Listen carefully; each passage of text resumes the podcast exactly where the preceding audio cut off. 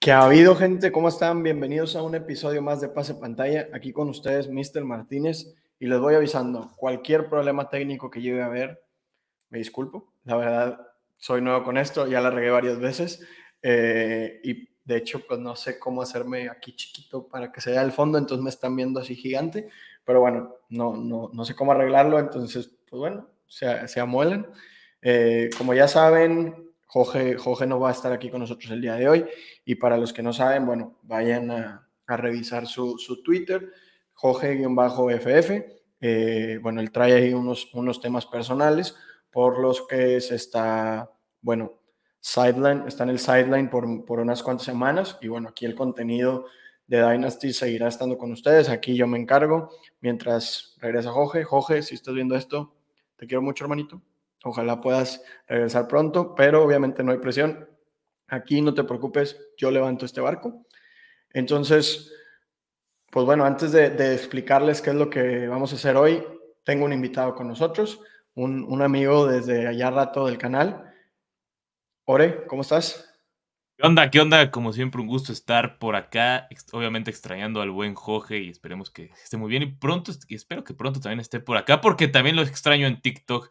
No, realmente no tengo la misma, no sé, me falta algo, me falta mi diversión diaria de TikTok, porque hay que decirlo, el señor Jorge es el verdadero maestro del TikTok para todos y también una enorme persona. Esperemos que ya esté de regreso en algunas semanas cuando se sienta con claridad y que pueda estar por acá pero mientras, un gusto estar por acá y sobre todo que estés elegante. Eso es lo que más me gusta. Que el día de hoy estés elegante, que se te vea bien, que traigas ese 12 bien puesto, porque aparte no solo es un 12 normal, es un 12 de alguien que es tu papá. Realmente el papá de los, de los, de los Dallas Cowboys, Aaron Rodgers.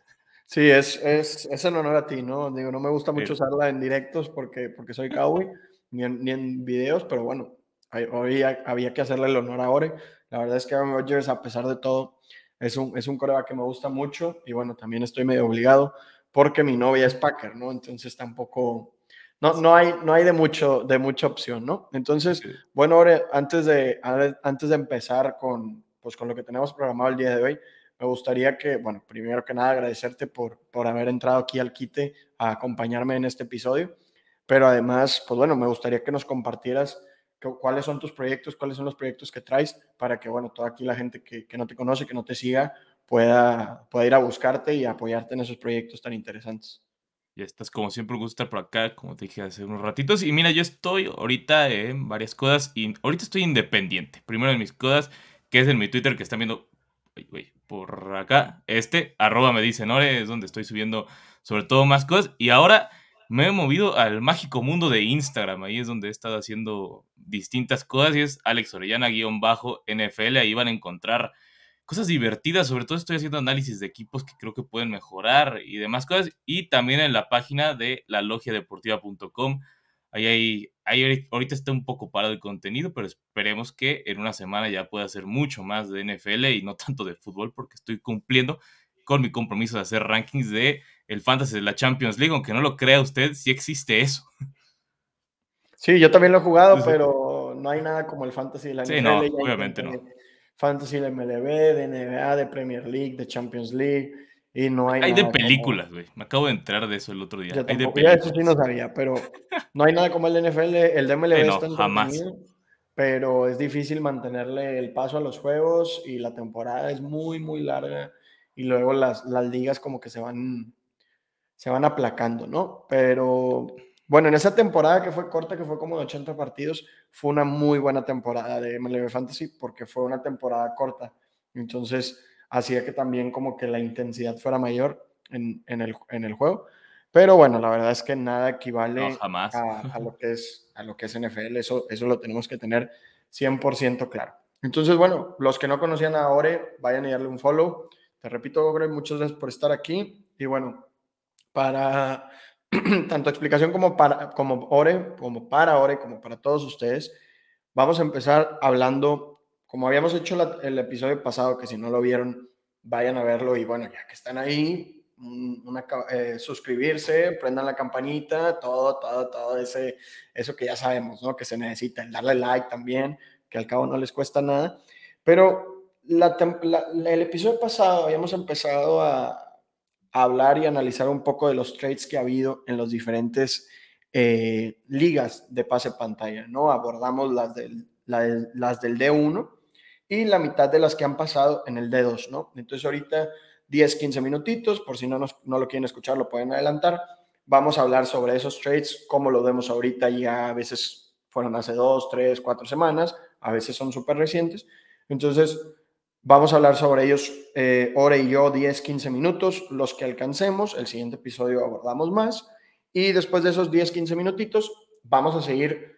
Probablemente este sea el último episodio de esta serie, entonces les toca disfrutarlo muy cañón pero vamos a hacer el volver a draftear el rookie draft del 2015, ¿no? Cuando entremos a ese, cuando tengamos que cruzar ese puente, les explico los pormenores, pero bueno, esta, este draft tiene a James Winston, tiene a Mariota, tiene a Gurley, tiene a David Johnson, tiene a Mari, tiene a Stephon, entonces es un draft board interesante que ahora y yo vamos a, a recapitular y bueno, pues también van a poder escuchar una perspectiva diferente, ¿no? Porque a veces la gente nos dice que Jorge y yo tenemos vistas muy similares. Entonces, bueno, Ore, Ore y yo a veces no compartimos tantas opiniones, entonces ojalá eso también le traiga más, más riqueza al contenido que ustedes han estado consumiendo regularmente, ¿no? Y bueno, le agradezco a todos los que, los que han sido fieles seguidores del canal.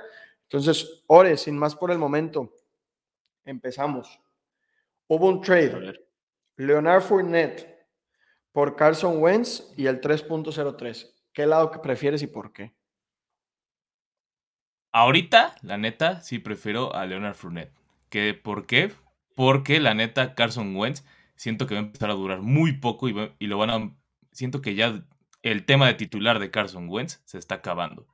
Y yo era alguien que le gustaba Carson, pero evidentemente ya viene demasiado a la baja. O sea, ya, ya, ya no tengo ni manera de defenderlo hasta hice burla alguna vez de que decía que era mi coreback Carson Wentz. Ahora creo que ya no es coreback de nadie Carson Wentz en estos momentos. E incluso siento que Indianapolis va a ser un movimiento en este, si no es en este, lo va a hacer en el siguiente año sin duda alguna. Y prefiero esa ventaja que me va a dar Leonard Fournette el próximo año, porque sé que Leonard Fournette va a estar bien. En el equipo que vaya, le va a ir bien el próximo año. Ya nos demostró en este que todavía tienes explosividad, que aparte es muy bueno atrapando el balón. Entonces, por ahí quizás me preocupa que no va a ser lo mismo que el tema de que no esté Tom Brady, pero aún así creo que tiene el suficiente talento para, para que esté. Y la 305, realmente yo, no soy tan fan de las, de las tres, pero sí creo que eso anula el valor de lo que va a ser de que Carson Wentz puede ser que ni siquiera sea titular este año para empezar. Sí, yo creo que hace dos semanas te hubiera dicho que sí me quedaba con Carson Wentz pero bueno, estas últimas semanas, digo, yo nunca he confiado en Carson Wentz, siempre, bueno, evidentemente por ser y he dicho que Dak es mejor, pero objetivamente tampoco me parecía un coreback eh, sobresaliente. Dios, saben que soy amante de los números, amante de las estadísticas, y las temporadas de, la temporada de Carson Wentz de Disque MVP había sido básicamente una temporada muy mediocre en la que Carson Wentz había tenido una desproporcional buena temporada en zona roja y en terceras oportunidades. Son números que regresan, son números que regresan a la media. Es como cuando Tonyan tuvo muchos touchdowns. ¿Vas a confiar en eso? No, no vas a confiar en eso porque probablemente regresa, ¿no? El problema de eso en tercera y en red zone es que te tienes, le tienes que excavar un poquito más a los números para darte cuenta, ¿no? Entonces hubo mucha gente que se fue con el hype de Carson Wentz y pues están pagando las consecuencias, ¿no? A final de cuentas, era fue una muy buena temporada, pero a la vez de que fue una muy buena temporada, es una temporada difícil de repetir. Cuando esos números regresaron a la media, Carson Wentz regresó a ser lo que es, un quarterback mediocre y hasta a veces abajo de mediocre. Y, y pues bueno, yo creo que ese último partido fue el que lo crucificó. Ese último partido contra los Jaguars, si no ha sido por ese partido, avanzan a playoffs, los patean en la primera ronda, no pasa nada y todo sigue normal. Pero ese último partido yo creo que fue la gota que derramó el vaso para Colts. Y, aparte Carson Wentz no ha dejado de ser un streamer para empezar. En Fantasy toda su vida ha sido un streamer, ¿no? no realmente, nunca va a ser tu coreback titular, por lo menos en ligas de uno y en Superflex, o sea, muy forzado a veces. o sea, sí lo puedes llegar a cambiar por alguien más. Ese es el tema con Carson Wentz y por eso no me encanta.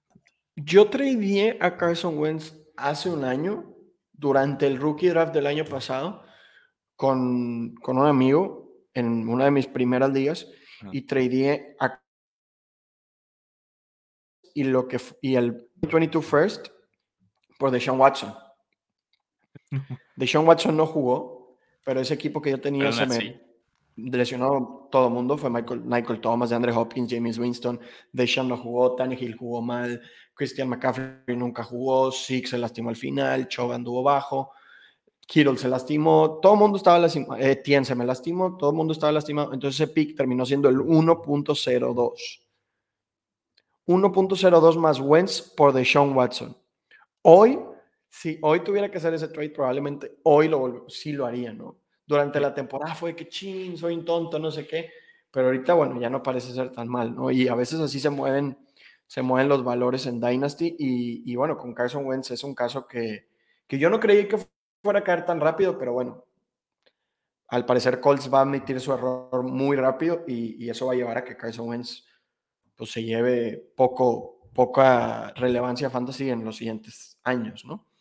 Ahí va otro trade, que este sí es un poco más largo. No digo nombres de quienes lo hicieron porque no tengo idea, no me acuerdo, no lo tengo aquí y la verdad no quiero eh, decirlo siquiera porque no es algo como personal o que yo diga, ah, este güey hizo una tontería. No, aquí simplemente estamos hablando del trade en sí, lo que pensamos nosotros, y ni Ore, ni yo, ni Jorge en el episodio pasado somos portadores de la verdad absoluta, ¿no? Entonces muchas veces nos equivocamos, es simplemente como para que ustedes también entren en nuestro cerebro y vean cómo nosotros evaluamos los trades, para que ustedes cada uno puedan formar sus propias, eh, pues, narrativas, ¿no? O evaluaciones. Entonces, siguiente trade. Toma, toma nota, Jorge, porque es un trade largo. A ver, a ver ese. Zach Wilson. Ahí está, suficiente. Bien. Mike Williams y una segunda del 2023 por Tua, Joe Mixon, Christian Kirk 3.01 y 4.09. ¿Qué lado te quedas? a ver, Zach, Etienne, Mike Williams y el... Segunda del 2023. Mm. Me gusta más ese, ese lado, honestamente. Confío, primero porque soy muy de Zach Wilson y soy de la gente que cree que, que sí va a tener una carrera relevante.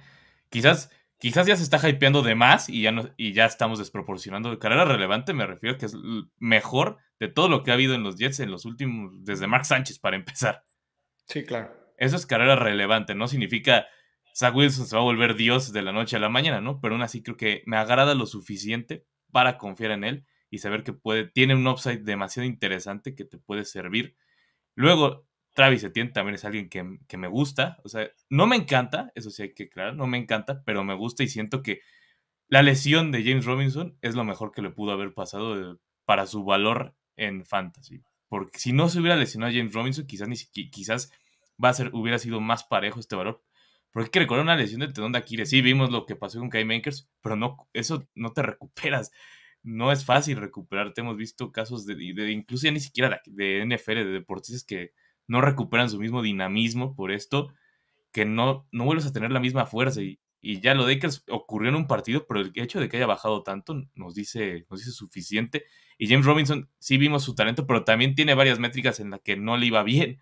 Entonces ahora, si Travis Etienne llega a ponerse un poco más, o sea, que llegue bien, que llegue completo, y que aparte tan, con esa conexión que tenía con, eh, con Trevor Lawrence de colegial empieza a salir, va a ser suficiente para que se vuelva un running back interesante en fantasy. Quizás no, no un running back del top 10, pero sí es un running back demasiado bueno. Y Mike Williams me intriga. Ese es alguien, ese es el que me intriga más bien del trade. Y es, ahí podría estar medio el equilibrador. Mike Williams, yo no, a mí nunca me ha encantado, pero tiene la posibilidad de volverse un 1 en donde vaya. Es, o sea, hay lugares donde puede ir a, a hacer un 1.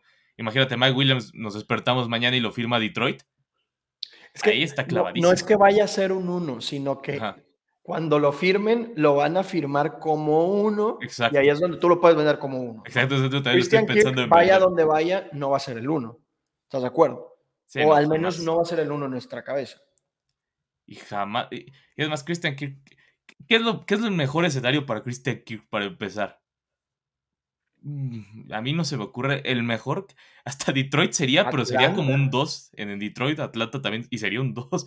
Y un 2 bajo, ni siquiera un 2 alto, hay que, hay que decirlo. Sí, creo, pero hasta creo que los números de Kirk contra los de Mike Williams durante la carrera, o sea, Christian Kirk tiene una temporada 26, 52, 38 y 58.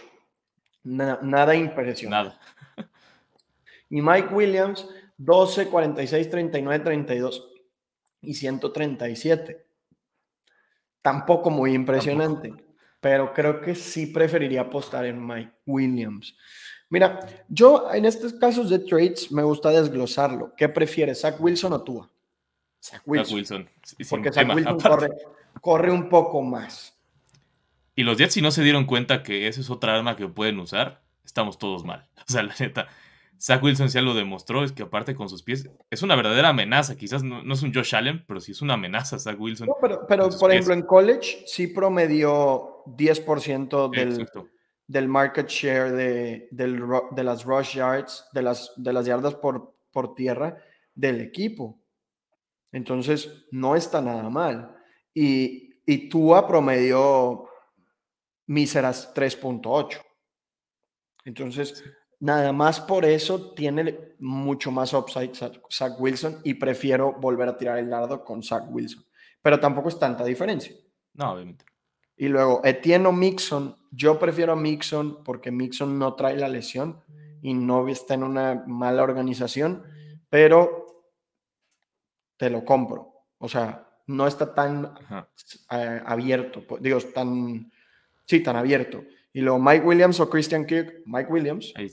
una segunda que puede ser desde 2.01 a 2.12 o la 3.01 y la 4.09. A mí sí me gustaría tener ese, esa, esa oportunidad de que esa segunda sea alta y te toque un muy buen jugador en la siguiente clase. Yo me quedo con el lado de Zach Wilson, pero no por mucho, ¿no? Creo que es un trade como quiera parejo. Sí, o sea, si es un trade que, que te la piensas, si te llega, la vas a pensar. O sea, no, no, es, tan, no es tan fácil. Si es un trade de, de pensarlo mucho. Yo igual también, el del tema de la 2, jugártela siempre. Aunque es- a veces esas llegas y te puede tocar la 2-12, pero esa posibilidad, uno entre dos, y incluso si te toca de, de la 2, que será de la 1 a la 5, ya ganaste lo sufi- suficiente valor para generar algo interesante. Sí, ahí va otro. De esta misma liga, otra vez necesitas lápiz. Michael Carter, Calvin Ridley, CD Lamb, Lavisca Chenault por Aaron Jones, Dalvin Cook, Ezekiel Elliott, Brandon Cooks y la 2.11. A ver. Mm, es que en una, eh, obviamente es juventud y otra es, o sea, es ganar ahora. Literal eso. Él es, es lo que hizo es un, si no gano, acabo de embargar todo mi futuro. Eso es, eso es algo que me preocupa. Y el, más bien mi único tema ahorita es Aaron Jones. Aaron Jones, creo que el valor de Aaron Jones va a bajar de manera dramática y, y así es, así va a ser toda su carrera de- mientras esté AJ Dillon ahí, porque ya lo demostró y le ganó varias veces. Como bien se dice, lo que son los targets y los acarreos se ganan. AJ Dillon se los ganó a Aaron Jones en este, en este. Y como fan de Green Bay, yo la neta preferiría, prefería 100 veces a AJ Dillon en el terreno de juego que Aaron Jones en los últimos partidos. Pero el tema es que están ahí. Dalvin Cook en su última temporada buena. Hay que aclarar esto. Esta puede ser su última temporada buena de Dalvin Cook. Y la de Zeke, tal vez la de también. Zeke también. Ese es el único. mi problema es que es un. Es un, O sea, es un demasiado golpe. que, el problema fue que el segundo agarró puros declining assets. O sea, si tú me dices a quién prefieres, a Carter o a Zeke, probablemente te diga que a Zeke. Zeke, exacto. Pero luego Ridley y CD o Cook, Zeke y Cooks. O sea, Ridley probablemente tenga el valor de Cook más Cooks, pero CD queda ahí como volando, ¿no? Yo creo que sin CD hubiera sido un trade mucho más parejo, pero yo creo que esa inclusión de CD, tal vez es alguien que no confía en CD Lamb, pero yo creo que en todas las ligas puedes encontrar al menos una persona que confía en CD Lamb y por eso yo me iría por el lado izquierdo, más que nada por lo que puedes convertir a CD. igual a mí me gusta más, evidentemente, y también no, lo había pensado así, pero evidente, el lado de CD, eh, ahí está, ahí está justamente con, con él donde se desequilibra la balanza, o sea, obviamente prefiere ese lado. Y si hubiera sido hace un año y, no supiéramos tanto lo de, Aaron, lo de Aaron Jones, lo hubiera sentido más parejo, pero ahorita evidentemente sí tienes que ir por el otro lado. Sí, de acuerdo. Y mm, ahorita van como unos 10 minutos, sin mal no me... No, como, como unos 12, ¿no? Entonces vamos a aventarnos otras tres más que son muy cortitas y, y luego ya abrimos con el rookie draft. Corey Davis, Oteres Marshall Jr. y Diami Brown. Corey Davis está aprobado, la neta. Eh, Corey Davis sí, sí tiene el talento. Fue una mala fortuna lo que le ocurrió la temporada pasada. Entre él, Zach Wilson, la línea de Zach Wilson. O sea, fue un. Fue o sea, lo que pasó con los Jets no creo que vuelva a ocurrir este año para empezar. O sea, fue demasiada desgracia perder rápido a Mikai Beckton, perder a Salaya Bear, a Tucker. Del otro lado, cuando, regresó, cuando llegó el doctor Lauren Duvernay Tardif, comenzó a mejorar la cosa pero cuando no estaba era un verdadero desastre el lado derecho de los Jets. Eso no le daba tiempo a Zach Wilson y si no le das tiempo a Zach Wilson, la neta, siendo rookie iba a ser problemático y por eso ocurrió lo que ocurrió al principio de la temporada. A mí me hubiera gustado ver a Corey Davis en ese final para entender bien qué podía esperar del próximo año, pero ahorita creo que está muy bien probado. Diami Brown, los pocos que jugó, no se vio nada bien para empezar. Y Terrence Marshall, muchas veces era era inactive por, por coaching decision, ¿no? Entonces, era un jugador que me gustaba, de hecho, hasta, lo, hasta tradeé por él en alguna que otra liga, pero pues ya es un barco que yo prefiero, del cual prefiero salirme, ¿no? 2.01 o Dalton Schultz. La neta, el 2.01. Dalton Schultz me gusta, pero no me encanta. O sea, creo que es una solución. Sería una solución inmediata y a sabiendas de que puede haber un riesgo. No, y ni siquiera sabemos si se queda con. Y si se va, ni siquiera se. Imagínate, se va un equipo, ¿qué será? Cleveland. Imagínate, de repente lo, se lleva Cleveland. Esa 2-0. Ya ni siquiera valdría una 3 Dalton Schultz para empezar. ¿Qué más? ¿De dónde podría ir Dalton Schultz que funcione? Quizás a Miami se tendría que ir Gesicki para empezar. Está muy complicado el panorama de Dalton Schultz si se va. O sea, si se queda en Dallas está bien, pero no termina por ser un parche inmediato. y esa 2.0 no te puedes agarrar alguien que la gente está olvidando. Por ejemplo, hay mucha gente que está muy abajo en Jameson Williams, en eso por la lesión. Si te llega a caer Jameson Williams y llega a, ¿qué te, te gusta? Un equipo... He visto en mock drafts que se lo lleva en Kansas City. Obviamente, si se lo lleva a Kansas City, no se vira hasta la 2-12. No, claro que no. Pero por ahí hay gente que no lo está viendo tan bien o por la lesión está, lo está evitando. Y hay varios receptores buenos en esta clase que van a, van a provocar que se baje. Y si no, tienes un coreback ahí también. Sí, yo creo que Jameson Williams o Andale Robinson te pueden llegar y no sería una mala apuesta. La verdad. La neta, no. O hasta un coreback, de esos corebacks que caen y caen y caen, y bueno, en el 2-0-1 agarrar un coreback, ya lo agarras por, porque es coreback y va a jugar, ¿no? Eh, y la última, antes de ya pasar al siguiente segmento, CD Lamb y la 3.02 o Darren Waller y Mike Evans. Está. Está complicado, ¿no? Sí, está sabrosa. Puta. Mm, es que, mira, yo, soy muy, muy fan de Mike Evans. Porque él sí siento que. O sea, ya no es el mismo, pero evidentemente sigue siendo muy bueno Mike Evans. No, es cualquier cosa.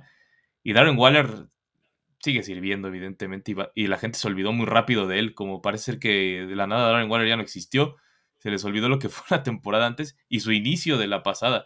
O sea, al final de cuentas la lesión afectó eso, pero Darren Waller sigue siendo top. Por lo menos unos años va a, estar ahí. Uf. Mira, se, me se, me hizo un trade parejo desde que lo leí. Sí.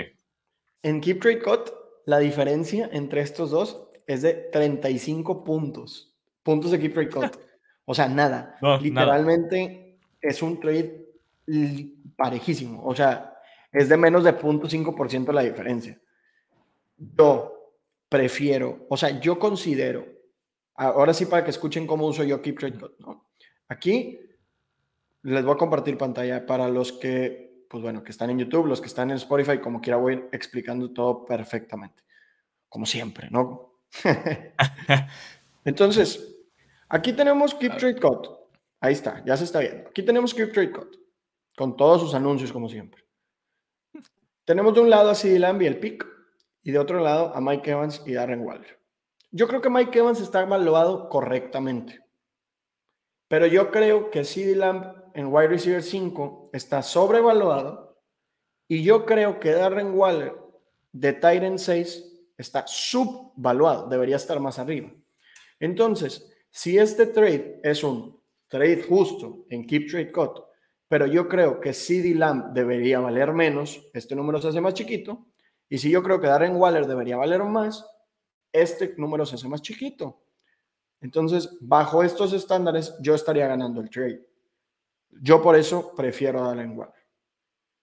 Yo también me había quedado con eso, porque aparte son dos jugadores muy buenos. Y el tema es, imagínate, te equivocas con tu 305 y diste dos, dos, de, dos con pedigree, nada más por CD Lamp y un güey que quizás nunca vayas a usar. Ese, ese, también es un gran problema, porque a ver, 3, 305 de tight tendría que ser Trey McBride. 302, tendría que ser un tight Tendría que ser McBride.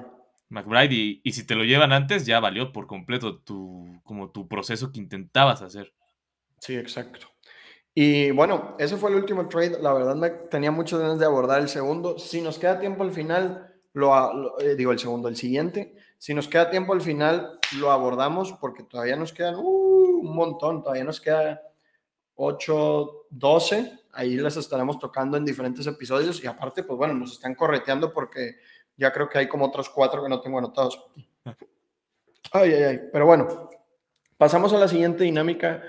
Eh, bueno, habrá muchos que ya la han escuchado, se pueden adelantar esto. Voy a tardar tantito en explicarlo.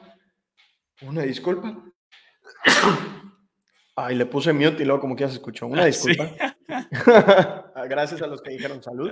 Eh, ahorita vamos a, tenemos aquí una lista en Sleeper con todos los jugadores que fueron relevantes en el draft del 2015, porque bueno, también hay jugadores que no sirvieron para nada y obviamente no los vamos a estar incluyendo aquí. Y lo que queremos hacer es volver a hacer este draft como si hoy fuera el primero de junio del 2015, pero tuviéramos la bendición de saber todo lo que sabemos hoy.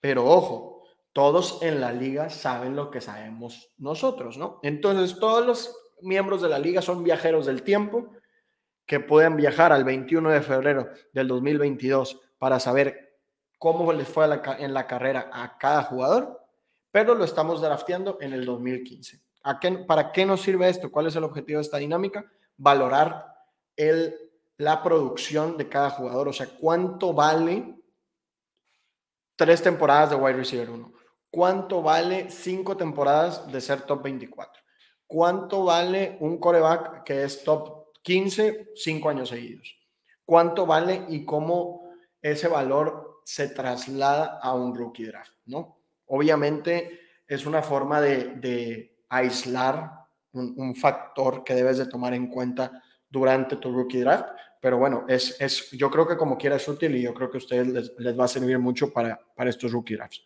Entonces, comparto pantalla eh, con Sleeper, una disculpa, con Sleeper, ahí está. Pueden ver mi pantalla, Ore, ¿me confirma si se ve la pantalla? Sí, sí, ya se ve. Perfecto.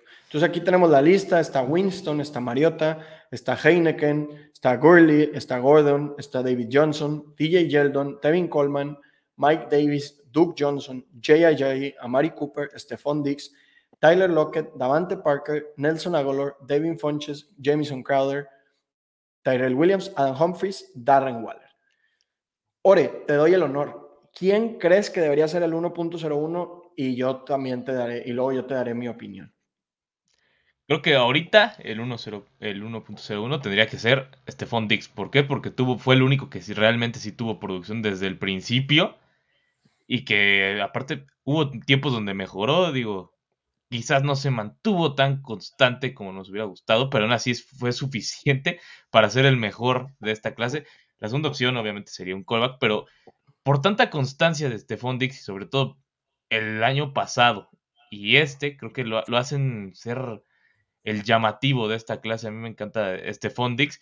Y aparte fue mucha explosión realmente lo que tuvo. Y para, e imagínate, yo creo que en ese tiempo lo podías agarrar hasta un drafted para empezar. Sí, claro, lo podrías tomar muy al final. A ver, Dix lleva siete temporadas. De esas siete temporadas, cinco han sido top 24 y tres han sido top 12 y una ha sido top 5. Vamos a comparar, porque yo tal vez no estoy tan de acuerdo, con la de Todd Gurley, con la de Gurley, que, que jugó nada más seis temporadas, tuvo de top 24 5, de top 12 3 y de top 5 2. Y luego vamos a comparar con, Melvin Gordon, que de top 24, que bueno, ha jugado 7 temporadas, lleva 6 de top 24, 1, 2, 3, 3 de top 12 y una de top 5. Y James Winston tiene 4 de top 24, digo 5 de top 24, una de top 12 que también es la de top 5, y Mariota, que de hecho nunca corrió tanto, tuvo 3 de top 24, 0 y 0. Mm, ahí yo ya no sé, o sea, Melvin Gordon te da una temporada ¿eh? extra de top 24 que no tiene nadie. Y vamos a entrar a la misma discusión que entramos la semana pasada, pero Melvin Gordon tiene una temporada top 24 extra que Dix y Gurley, pero tiene una temporada top 5 menos que Gurley. Y no va a durar más años, ¿no? O sea, como de aquí en adelante yo creo que Melvin Gordon ya no va a tener, yo creo que le queda una más de top 24. Una. Ajá. Y Dix yo creo que le quedan un par de top 12. Yo pondría de número uno a Melvin Gordon por la escasez de la posición y porque lo tienes todo el tiempo. No sé qué opinas tú. Realmente no te convenzo. Realmente ahorita viendo lo de Gordo, solo tuvo una temporada mala y fue la primera. O sea, realmente la primera fue, o sea, mala, mala, mala real de Melvin Gordon, la primera. Esa fue, fue la única que sí podría, podrías decir que hice. Pero después... ¿En qué, en qué equipo estaba? En San Diego, cuando llegó ahí. San Diego. ¿Y quién era el titular? no me da la memoria. Era. Hmm. No, porque Darren Sproles se fue, una, se fue una después, se fue una antes, ¿no? Ajá, y luego Eckler fue el que sustituye a Melvin Gordon. Pero Melvin Gordon sustituye a, quién? Yo. ¿No fue tipo Darren McFadden? No, mm. según, yo, Derek McFadden, si no, de todas maneras, ahorita lo checo rápido. Porque de hecho fue primera ronda. Para empezar, fue primera ronda Melvin Gordon. Eh, eso es algo que, evidentemente, su capital hizo que tuviera esos números. No, sí, sí se supone que él era el titular. Pero estaba spliteando con alguien. Ajá. Con Mira, Danny Woodhead. Danny Woodhead, exacto, Danny Woodhead. sí, porque estoy viendo los números y nunca pasa del solo dos partidos pasa del 50% de snaps. Entonces, o sea, yo lo que platicaba la vez pasada con Jorge es que hay una diferencia bien grande entre un jugador que te queda mal cuando confías en él que a un jugador que te queda mal y sabes que no estás confiando en él, ¿me entiendes? O sea, como el mismo Melvin le pasa le pasó esta temporada con Yabonte, por ejemplo. O sea, Yabonte no, o sea, nunca te quedó el sentimiento de pudo haber hecho algo más él. O sea, siempre fue como de. ni modo, está limitado por Melvin. Y ojo que en esa temporada tuvo la mala fortuna de que no hizo ningún touchdown. Eso también influyó. Eso le influyó mucho. Pero bueno, es una temporada que probablemente no iniciaste, pero como que era su primer año. Todd Gurley se termina retirando, pero tiene dos temporadas top 5. Y Gurley era una máquina. Hubo un tiempo donde te hacía ganar ligas. Era meter, meter, a Gurley era ganar. Ajá. Stephon Dix, yo creo que el tema por el que, por el que estaría es porque si lo pensáramos como viajero en el tiempo y también y, regresáramos a hoy, hoy evidentemente, si combinas todo y a la vez te vas, el que tiene el único que tiene futuro real es Stephon Dix ahorita. Ah, claro, pero, pero es una posición más escasa. Sí, eso sí. O sea, por ejemplo, yo hubiera ganado algunas ligas con Todd Gurley, porque si lo tenías ya ganaste, evidentemente. O sea, era muy difícil perder con Todd Gurley en su momento. Y si perdiste es porque. Pues, o sea, yo, yo creo que es que aparte se tarda, ¿no? O sea, Dick se tarda. Y eso es algo que también tenemos que tomar en cuenta, ¿no? O sea, Dick se tarda un rato en ser confiable, ¿no? O sea, confiable te digo top. Gurley Gordon, Gurley desde la temporada 1 ya la estaba rompiendo.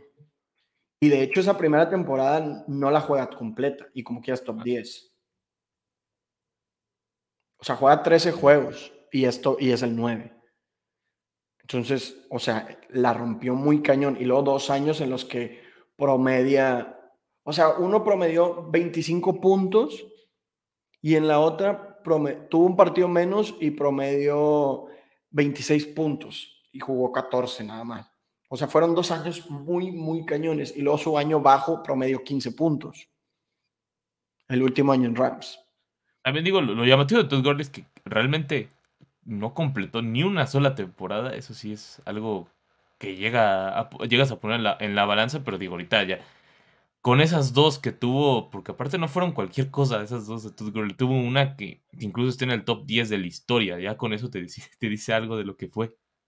Digo, pero por ejemplo, aquí también Melvin Gordon en una promedia 19, en la siguiente promedia 18 y luego promedia 23 o sea, tampoco, tampoco está mal, ¿no? Y luego 14, y luego 13. Ah, yo creo,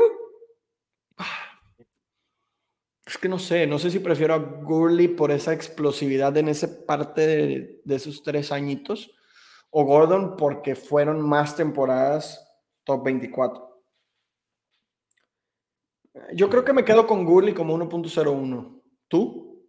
Mira, es más, Vamos a ordenarlos del 1 al 3.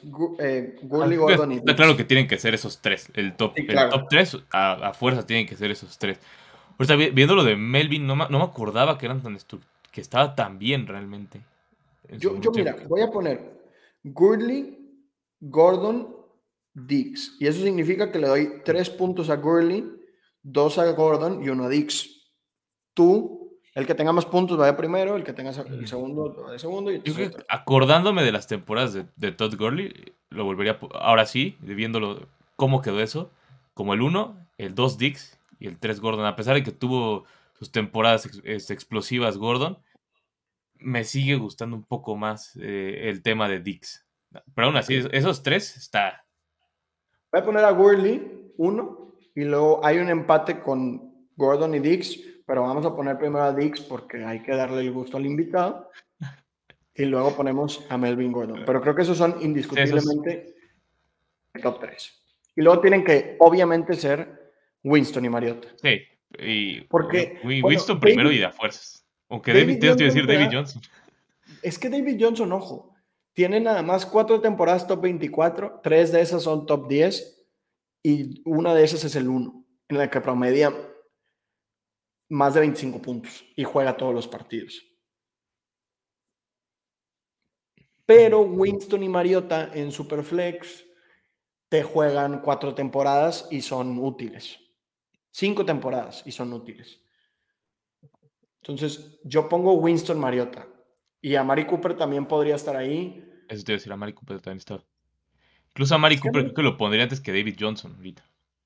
Es que a Mari Cooper se avienta, ojo, Cooper se avienta 1, 2, 3, 4, 7 temporadas. De esas 7, una, dos, tres, cuatro, cinco son top 24, pero nada más una es top 12 y cero son top 5. Hay que preferir la temporada poderosa de, bueno, las tres, las tres que tiene Johnson o lo que está de Amari Cooper. Y Lockett se avienta cuatro top 24, se tarda mucho y tiene una top 12. Digo, creo que Cooper Lockett queda muy claro. Winston y Mariota mejor que Cooper. Yo creo que sí. O sea, Mariota se avienta tres top 20, tres top 20. Mm, yo creo que todavía pondría. O sea, James Winston creo que está, está de cajón, que es el que va primero.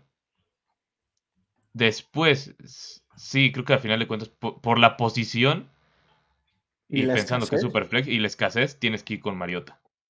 Sí, y, y mire, tomen algo bien en cuenta. Winston y Mariota hubieran sido 1.01 y 1.02 ese año en cualquier orden, ¿no? Tuvieron malas carreras y volviendo a hacer el draft son el 1.04 y el 1.05, ¿no? ¿Qué nos dice esto? Que un coreback que corre como ellos dos se va a mantener su valor. O sea, su valor va a ser útil. O sea, van a seguir siendo útiles y van a, van a seguir valiendo la pena, ¿no? Siempre y cuando tengan buen draft capital. Por eso es el, el hilo que yo ayer cité, que les dije, si hay un coreback, corredor, que corre, que le dan capital de draft top 16, va a ser mi 1.01. En especial si ese es Malik Willis. Ese es Malik Willis, se ve altísimo. y, tendría que ser así. O sea, no, no, no, hay manera de bajarlo. Malik Willis va a ser destrucción si llega a hacer eso. Y, hasta si Pittsburgh hace un trade up para ir por él, nos deja claro y, que es. Y, deja tú que sea bueno o que sea malo lanzando. Con el simple hecho de que corre. o sea, con el simple hecho de que corra, te está levantando muchísimo el piso. Entonces, bueno, ahí están ellos dos. Y luego David Johnson. David Johnson, que solamente tiene, podemos decir que seis temporadas, porque uno solamente juega un juego, tiene cuatro temporadas top 24, tres de ellas son top 12 y una es top 5. En las demás, entonces, ¿Tú a quién prefieres? ¿A David Johnson, a Mari Cooper o a Tyler Lockett? Mm. el tema es que yo, creo que estaría castigado lo de Tyler Lockett que se tardó tanto en explotar. Exacto. Realmente, eso, está castigadísimo en estos momentos. Por ahí, yo creo que por consistencia. Entonces, bueno, ponemos a Lockett de último. Ajá, Lockett de último. Estoy pensando si por consistencia, la clase aquí es por consistencia o por la explosividad de esas temporadas que tuvo David Johnson. O sea, evidentemente sí hubo una diferencia grande entre eso y lo que pudo hacer a, Mari Cooper. Yo creo que sí me terminaría yendo por, por David Johnson primero. Sí, con, la, con en la, misma lógica que usamos con Gurley, ¿no? Sí. Al final de cuentas, esa temporada top 1 de un running back vale mucho. Y luego a Mari. Entonces ya tenemos a nuestros primeros ocho. Se viene lo complicado. ¿Quiénes llenan este? Creo que ya toca meter a Waller, ¿no? Sí, ya. O sea, Waller se tarda mucho. Waller se tarda cuatro temporadas, pero luego lo que hace es valiosísimo, ¿no? Entonces, viendo todo lo demás que hay, toca meter a Darren Waller. Toca meter a Darren Waller. Luego, a ver. Mm. Tevin Coleman tiene tres temporadas top 24. Comparado con sus máximos perseguidores. Duke Johnson tiene tres, dos top 24, pero una es top 12. JJ tiene una, ya lo habíamos checado. Ah. Levante Parker tiene una, Abuelo tiene una. Crowder tiene cero. Entonces estamos entre Duke Johnson y Tevin Coleman. La de Duke Johnson son dos separadas por un año y la de Coleman sí son tres seguidas. Entonces como que no entra ese factor decepción, ¿no? no y, y ese factor consistencia creo que juega a favor de Coleman. No sé qué opinas tú. Sí, justamente eso, eso es lo que, lo que estaba pensando. si esa, eso es lo que da. La consistencia le gana a las dos buenas que tuvo, que tuvo Bueno, dos, dos buenas entre. Dos semi buenas. Ajá, dos semi buenas, pero a como está lo de después, le fue, les fue muy bien ellos dos. Esa, esa, es la gran cosa. Sí, yo creo que así tiene que ser. Primero Coleman y después Duke Johnson, aunque están muy parejos, eso sí hay que decir. TJ Yeldon tiene dos top 24, separadas con dos años en medio. Mike Davis, no, una buena. Una buena y se tardó cinco años. Yo ya allí. Digamos, una, una explosiva ya. Una buena, pero, pero fue en el segundo año. Mm, Devante Parker se tiene una top 12, pero se tarda cuatro años. Agolor tiene una top 24 en el tercer año y luego ahí medio crea un rato. Fonches tuvo una top 22 en el tercer año. Crowder, eh, medio confiable ahí, nunca entra, pero a veces está en el top 36. Tyrell Williams, una top 20 en el segundo. Y Adam Humphries, una top 24. Yo creo que yo pondría a Yayi en el 1.12. Sí, porque tiene, tiene, más valor la temporada que tuvo realmente. No, y aparte es en el segundo año. Sí no, tuviste que esperarlo tanto tiempo. Luego yo creo que pondría Mike Davis, porque tiene un par top 24, running back en los primeros cuatro años. En el primer año sirve. no está nada despreciable. Es que lo de allá, o sea, por ahí. ya lo que queda. O sea, Jameson Crowder, pero por, fue, consistentemente mediocre. eso, eso hay que decirlo. Exacto. Mm, eh, ¿Qué prefieres? ¿Consistentemente mediocre o que te dé una temporada top 24? Mm. Yo creo que aún así me quedaría con mi consistentemente mediocre porque creo que como profundidad de roster sí, me, sí te llega a servir sin lugar a dudas. Mm, es que ahí ya somos bien diferentes porque fíjate que yo sí prefiero un año top que muchos años mediocres. Pero bueno, te la, te la doy porque eres, porque eres el invitado. O sea, es que mira, te voy a explicar por qué. Como que a mí me gusta más decir, bueno, ¿sabes qué? Este güey en su segundo año me dio una top, el siguiente año me decepcionó, lo metí cuatro semanas y luego ya nunca la rompió. Aquel consistentemente mediocre que lo voy a usar dos veces en una emergencia. ¿Me entiendes? Sí. Digo, no sé, a mí, luego, luego, me gusta un poco más tener alguien ahí por si. Ajá, es más, porque sabes que es un reemplazo, o sea, nunca va a ser es en caso de, lesión, o sea, realmente no es. Sí, no, no es algo importante. Ajá, no es, importante. Y luego, creo que, bueno, todos los que quedan son One Year Wonder. Porque para ser consistentemente mediocre, mínimo tienes que ser top 36. Entonces. Más nada. Eh, todos son consistentemente malos, menos tienen un año bueno.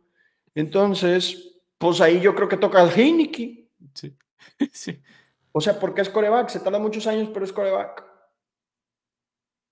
Sí, y tiene un partido. Digo, es que, es que se tardó seis años, o sea, que, sea hasta su séptimo año. Sí, fue demasiado, o sea, seguramente ya ni, ni en la mira estaba el güey para empezar. O sea, sí, probablemente ya lo habías dropeado, siendo muy realistas. Entonces, no. Mm, yo creo que toca poner a Tyrell Williams porque es top 18 en su segundo año. Ah, exacto, ahora sí. Fue luego como decíamos, el debate real era entre Jaivito Crowder y Tyrell, y por eso era su consistentemente mediocre contra el producción de un año. Entonces, ¿qué preferimos? Vamos a anotar. Mike Davis, top 12 en su sexto año. O Heidi que está el 7. o luego Parker 11 en el quinto año. Bueno, creo que Fonches se aventó la 22 en el tercero. Eh, y, luego está Agolor tiene una top 20, bueno, la 23 en el tercero y luego no desaparece del mapa, que eso yo creo que lo hace un poquito más valioso que Fonches. Y luego Humphreys tiene a la, 24 en el cuarto año. Entonces, creo que aquí ya, ya, ya toca ordenarlos por, por año en el que fueron útiles. Como que, bueno, si es el tercero, pues bueno, sería Agolor y luego Fonches. Uh, Agolor y luego Fonches. Y luego, pues Parker ahí estuvo semi-relevante un rato, ¿no? O sea, o sea, tampoco es, o sea, decíamos, Jaimito Crowder fue consistentemente medio que eso no les alcanzó a ninguno para, para hacer eso. Devante Parker. El tema de Devante Parker fue que casi siempre estaba lesionado. Ese siempre fue su gran lío en, esto. Si no, evidentemente hubiera estado hasta más alto Crowder. Si hubiera podido mantenerse sano por lo menos un año, hubiera estado arriba de, esto. Sí, y luego, bueno, toca luego Mike Davis, que mínimo te da una top 12, el sexo, ¿verdad? Pero te lo da. y, y, luego Heineken y Humphries, ¿no? O sea, digo, en el orden que quieras, la verdad. Sí. Y si Heineken llegara a jugar este año, estaría el próximo y obviamente estaría arriba de varios. Sí, claro, yo creo pues que, ya se empieza a poner por acá. Ajá. Entonces, Pero si se queda como está, definitivamente está bien ahí, eh, como el penúltimo. Pusimos 21 jugadores. Gurley, Dix, Gordon, Todd Gurley, Stephon Dix, Melvin Gordon, James Winston, Marcus Mariota, David Johnson, Amari Cooper, Tyler Lockett, Darren Waller, Tevin Coleman, David Johnson, no, Duke Johnson, y Jay Ayayi son los de primera ronda. TJ Yeldon, Jameson Crowder, Tyrell Williams, Nelson Aguilar, Devin Funches, Davante Parker, Mike Davis, Taylor Henneke, Adam Humphries. Esos son nuestros 21 jugadores ordenados conforme a nuestros criterios. Voy a dejar de compartir pantalla. Ore, ¿cuáles son tus conclusiones de este ejercicio? Mira, realmente primero fue una clase muy mediocre, honestamente, eso sí hay que decirlo le faltó mucho y sobre todo lo que me llama la atención es que se tardaron tantos años en explotar la mayoría. O sea, no, no hubo una consistencia ni fuera de Todd Gurley que al principio comenzó bien y después ocurrieron las lesiones. Creo que lo que me preocupa es de esta clase es, o sea, primero se tardaron demasiado y esto nos, nos invita a pensar qué puede ocurrir en algunas así, pero también creo que ya en las nuevas clases y también se ha visto ya no ha sido tan frecuente que hasta el quinto o sexto año empiecen a funcionar. Que también la NFL cambió y al momento ahora es, si no funcionas en el cuarto o quinto, pues ya, no vas a jugar. Es muy complicado que ocurra, esto. Creo que este es, incluso creo que esta es la última clase en la que realmente se ve esto. Sí, en las, en las que vinieron antes realmente eso no pasaba. O sea, o pegaba temprano o ya no pegaba. o ya nunca pegaba, ¿no? Eso, eso era la, lo que realmente sucedía, ¿no? Y de hecho muchos modelos que se crean de evaluación de rookies se toman en cuenta los primeros tres años. ¿Por qué? Porque si los primeros tres años no generaste, probablemente ya te dropié. No, ese, ese es el razonamiento. Entonces, digo, menos que sea uno de primera ronda, a veces le tienes un poquito más paciencia, pero normalmente es, si no la pegas en el primero, no la pegaste y adiós, ¿no? Entonces, bueno, en mi conclusión, ya saben, es la de siempre, terceras y cuartas rondas, por favor, úsenlas para subir. Es más fácil encontrar una aguja en un pajar que pegarle una de estas. Eso es lo que yo les, son mis, esa es mi conclusión de siempre. Digo, tampoco las regalen a lo menso, pero sí es más posible encontrar algo útil en primera y segunda que en tercera y cuarta, pero por años luz. mira, ah, por ejemplo, ahorita en tercera o cuarta, si hubiéramos hecho más para abajo, el único que hubiera pegado y X, y nada más por un año, hubiera sido Mustard. Ya para, para empezar, y hubiera tenido que ser el 301 para que eso pegue. Eh, eso ya nos dice demasiado de esto y, de todas las clases comúnmente es lo mismo. Si, le pegas a la tercera, primero, primero, incluso yo creo que ya ni siquiera tiene que ver con criterios, sino con, ya esta se vuelve suerte, ya ni siquiera es como de latinaste a alguien. Eh, o sea, no, no es es muy complicado darle. Y si le diste, por ejemplo, ¿qué, te gusta que haya sido en el 2020 a Elijah Mitchell? Eres un, es uno de 12. Sí, exacto. Sí, es menos de 8%. Digo, 9%. Sí, es muy bajo. Es muy, muy bajo. Esa es muchas veces la conclusión a la que llevamos Oje y yo. O sea, tercera y cuarta, por favor, aunque la clase sea buenísima, probablemente no te va a alcanzar. Digo, eso es poniéndolos en orden, pero claro que siempre hay jugadores que bajan y son buenos El problema es encontrarlos, ¿no? Ya depende de qué criterio tengas y qué tan bueno te consideres en lograr eso.